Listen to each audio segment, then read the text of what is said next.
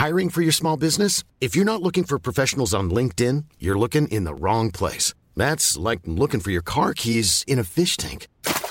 LinkedIn helps you hire professionals you can't find anywhere else, even those who aren't actively searching for a new job but might be open to the perfect role. In a given month, over 70% of LinkedIn users don't even visit other leading job sites. So start looking in the right place. With LinkedIn, you can hire professionals like a professional. Post your free job on linkedin.com slash people today.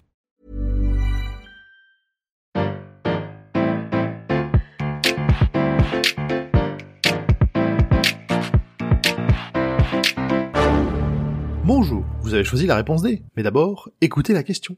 Aujourd'hui, dans la catégorie sciences et technologies, nous allons tenter quelque chose.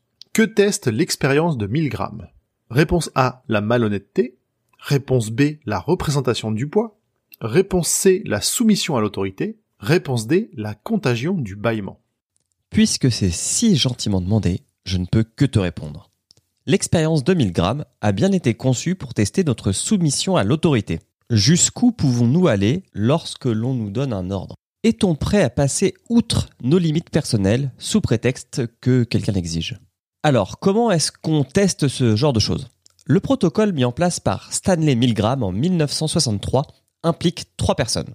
Un enseignant qui pose des questions, un élève qui répond et un expérimentateur qui vérifie que tout se passe bien. Le principe est simple, l'élève et l'enseignant sont placés dans deux pièces séparées et l'enseignant va énoncer une liste de mots. L'élève doit alors les répéter sans se tromper.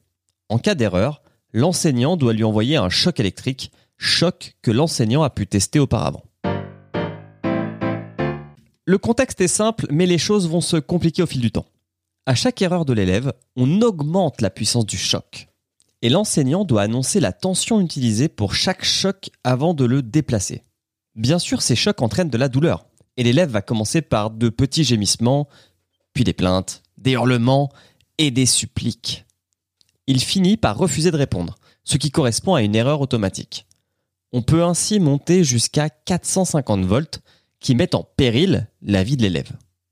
Enfin, en théorie, parce que l'élève est en réalité un acteur et aucun choc ne lui est vraiment délivré.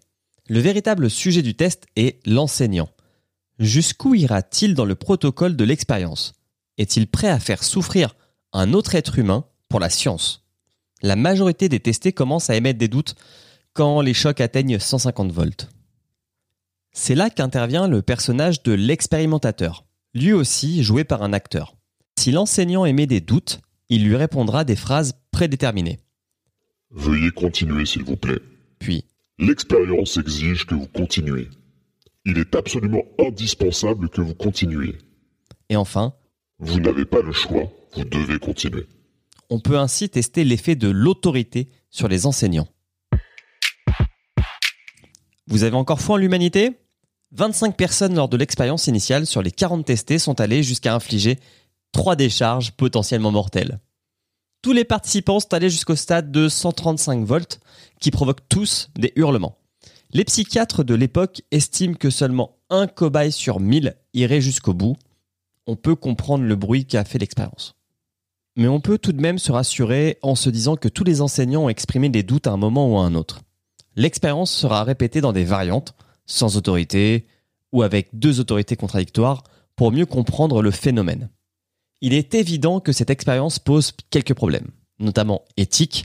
Quelle trace reste sur un candidat qui vient de découvrir qu'il était prêt à torturer un inconnu juste parce qu'on lui demande Mais elle permet de mieux comprendre comment certaines horreurs ont pu se produire. Et surtout, d'être peut-être un peu moins catégorique sur son propre courage et sa propre capacité à prendre des décisions justes face à l'autorité. Bravo, c'était la bonne réponse. Pour aller plus loin sur ce sujet, retrouvez les sources en description. La réponse D est un podcast du label Podcut. Vous pouvez nous soutenir via Patreon ou échanger directement avec les membres du label sur Discord. Toutes les informations sont à retrouver dans les détails de l'épisode. À demain pour une nouvelle question sur la thématique sport.